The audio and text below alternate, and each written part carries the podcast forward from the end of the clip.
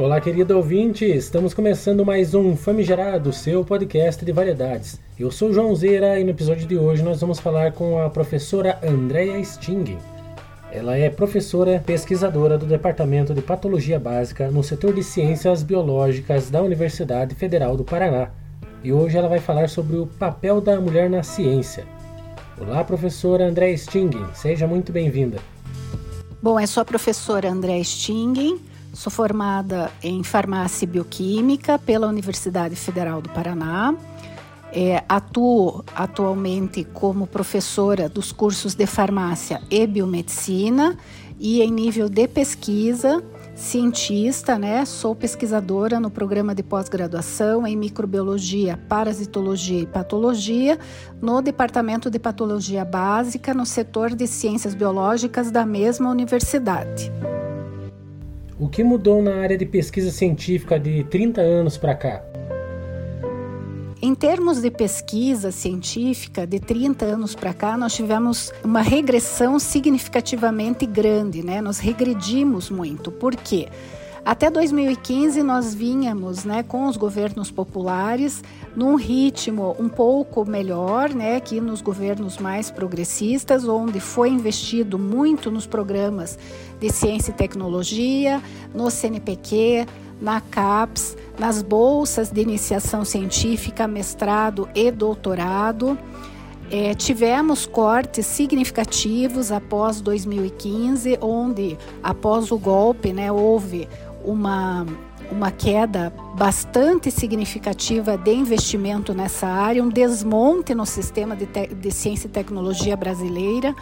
Tivemos então um ministro que assumiu essa pasta, onde este não se dedica a pasta específica, né, com diminuição significativa nestas áreas, tanto em verbas para fomento, né, para pesquisa direta nas ciências básicas e aplicadas, mas também é, com as bolsas de ciência, é, de mestrado, doutorado, pós-doutorado, iniciação científica, né? Lembrando que em nosso país, né, no Brasil, a ciência ela é feita dentro das universidades brasileiras, principalmente dentro das universidades federais. Então, se eu não tenho bolsas de pesquisa, não tenho mão de obra qualificada para desenvolver esses projetos. Então, o que, que aconteceu de, desde 2015 para cá?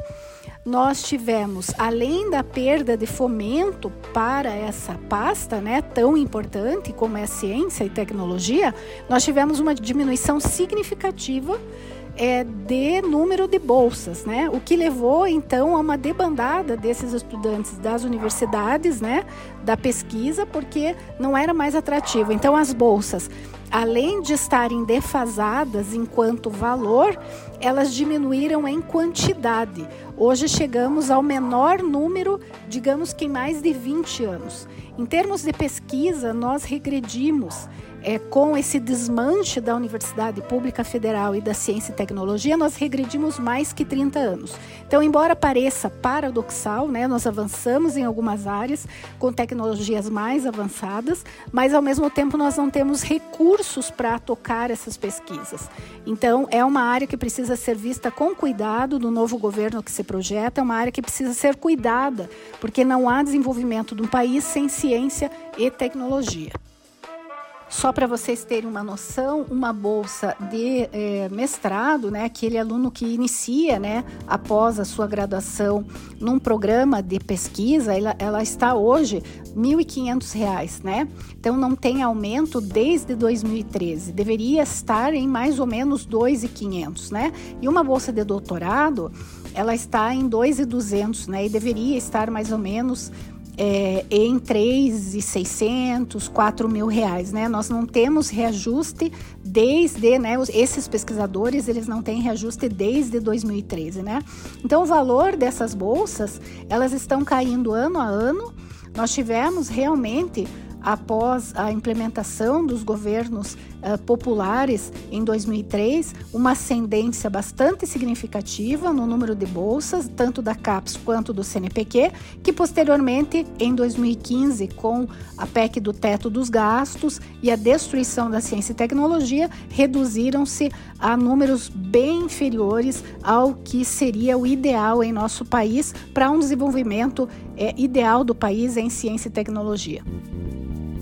E como a mulher era tratada e percebida na ciência, assim, em cargos de liderança e poder à época? O papel da mulher como um todo na sociedade ela vem mudando, né? A mulher empoderou-se, né? Não só dentro da universidade, como em outros espaços, em outras profissões, né? Para vocês terem uma ideia de números, hoje nós temos, de acordo com é, o INEP, né, 55% de mulheres nas universidades brasileiras, sim, quase 55 também em cursos, né, como estudantes de pós-graduação, né? Docentes nas universidades brasileiras é um pouquinho menos alunos, 46%, docentes em pesquisa, 43%, em nível de bolsistas produtividade, por exemplo, do CNPq, nós temos somente 35% de mulheres, quando isso eleva-se ao nível mais alto de bolsas produtividade de pesquisa, que é um A do CNPq, vai para 25%, né? Cargos de poder, por exemplo, mulheres reitoras, nós temos somente 30% de mulheres reitoras, né? E para vocês terem uma ideia, o Conselho Nacional de Desenvolvimento Científico e Tecnológico, que é o CNPq, que é a principal agência de fomento à pesquisa do Brasil, nunca teve uma mulher como presidente, né? E hoje, em nível nacional dos, dos projetos financiados pelo governo federal, nós temos 52% das mulheres recebendo esses fomentos. Qual é o papel da mulher na ciência atualmente e quais os desafios que ela enfrenta em cargos de chefia de poder? Para retomar um histórico aqui, né, a mulher teve grandes desafios em termos de ciência. Vamos citar aí duas grandes pesquisadoras. A Marie Curie, que foi uma ganhadora do prêmio de Nobel de Física e também de Química, né? A única mulher que conseguiu dois prêmios Nobel, né, em ciências bastante expressivas, como a física e a química. Marie Curie, para se estabelecer, ela teve que começar a sua carreira de pesquisadora no laboratório é, do seu marido, Pierre Curie. Foi bastante discriminada. No começo, ela não conseguiu o laboratório para desenvolver sua pesquisa. Posteriormente, então, um grande feito dessa pesquisadora foi descobrir o rádio, né, um elemento radioativo que é utilizado até hoje, né, nas radiografias, em todos os exames de imagem, né? Mas a Marie Curie é uma polonesa, ela teve bastante dificuldade, né, de desenvolver as suas uh, pesquisas, né? Outro exemplo é a esposa de Einstein, né? Ela teve a primeira esposa era matemática, é, trabalhou juntamente com Einstein, né, na teoria da relatividade e somente recentemente, alguns poucos anos atrás, é que a academia, né, é que é, reconheceu ela como é, é, ganhado como merecedora também do prêmio, tanto quanto o seu marido, o Einstein, nessa grande descoberta né, da teoria da relatividade. Então, a primeira esposa de Einstein, a Mileva Maric, né, ela era, é, se eu não me engano, croata, né? E ela, ela foi uma física, né, se não me engano, perdão, é uma física e matemática austro-húngara. Ela teve grande dificuldade de se inserir no meio científico, usando então o laboratório do Einstein, usando a reputação do Einstein para contribuir com ele no desenvolvimento da teoria da relatividade. E recentemente, então, a academia, né, recomendou a ela também um prêmio Nobel. De onde vem essa cultura do patriarcado tão exacerbado em cargos de poder e por que nossa sociedade tem essa concepção machista nesses cargos? Nós é, vivemos numa sociedade machista e patriarcal desde os primórdios, né? Desde que a humanidade é humanidade, onde a mulher sempre foi é, colocada em segundo plano, né? Em atividades como cuidar dos filhos, da casa, do marido, cozinhar, as atividades domésticas e o trabalho era para os homens, não? Então, antigamente era terrível. Essas cientistas, para conseguirem desenvolver seu papel na ciência, tiveram que travar grandes batalhas, né? Para serem reconhecidas. É, naquele ambiente extremamente machista e patriarcal de uma sociedade é, de alguns anos, né? Vamos falar de 100 anos para cá. Porém, ainda hoje nós temos muitos impactos dessa mesma sociedade em nosso meio, né? Vejam que é, se nós formos pegar fotos é, e, e, e, imagens né, de solenidades de, de, de presidência, vice-presidência, cargos de poder, grandes empresas, você ainda vê poucas mulheres nesses cargos. Né? Então, isso é resultado de uma sociedade machista e patriarcal é, que dá mais oportunidades ao público masculino do que feminino. Obviamente que em algumas áreas isso vem mudando, né? Então, nas áreas da saúde biológicas, as mulheres se, as mulheres se inserem mais que os homens. Nas áreas duras, elas, elas têm avançado, como a física, a engenharia. Então, esse cenário ele tem mudado, mas ainda é um grande desafio né, na nossa universidade é, na Universidade Federal do Paraná, hoje nós temos muito mais homens em cargos de poder do que mulheres, né? É, agora, é, isso está ligado à capacidade intelectual, resolutiva e de competência né, para desenvolver aquela tarefa? Não. Está ligada a oportunidades. É oportunizar para que a mulher também tenha ascendência àqueles cargos, tanto quanto o homem. E, infelizmente, isso acontece até dentro da academia. Como a mulher está distribuída pelo país em nível de ciência e em quais áreas está mais ou menos predominante? Quando mulher, então, consegue ascender a esses cargos, eu vou citar o meu exemplo, né? Nós somos uma diretoria de 12 pessoas, temos duas mulheres, né? Eu sou a mulher mais atuante. Quando a mulher consegue ascender a esses cargos, ela é impactada pelo grande machismo do meio, né? Então, em frases como vou te explicar devagar para que você entenda, aquela fala, né, demorada, para que você consiga compreender como se você fosse uma ignorante naquele assunto. É, a mulher é interrompida em sua fala, a mulher é interrompida nas ideias de pensamento, a mulher não consegue concluir um raciocínio, a mulher muitas vezes tenta colocar o seu ponto de vista e é impedida pela força, é impedida pelo gesto, é impedida por, uma, por um soco na mesa, né? por uma atitude mais grosseira. Então a mulher enfrenta isso no seu dia a dia. Né? Então, como quebrar isso? Né? Como conscientizar? Somente empoderando a mulher, empoderando a mulher do que é esse cargo que ela ocupa, das competências, é, do que ela tem direito, do lugar que ela ocupa e de como ela está ali, de por que ela chegou. Então, o caminho só é através do empoderamento feminino. Então, nós temos que, desde criança, criar as meninas para cargos é, de poder, como os meninos são criados. Né? Obviamente que isso vem mudando, mas ainda temos que quebrar muitas barreiras, né? romper esses desafios. Essa cultura de patriarcado vem pela colonização, vem pelos nossos antepassados, vem pela sociedade machista, vem por todas essas concepções que o homem tem mais força, mais liderança, mais disposição, que pode enfrentar os problemas, que a mulher tem que ficar no lar cuidando dos filhos. Então nós temos ainda uma herança, digamos que um arquétipo dessa herança que paira em nosso meio. Isso está enraizado em nossa sociedade e acredito que ainda vai muitos anos para que a gente consiga mudar isso. O que a pandemia fez escancarar no Brasil no que diz respeito à pesquisa científica no Brasil?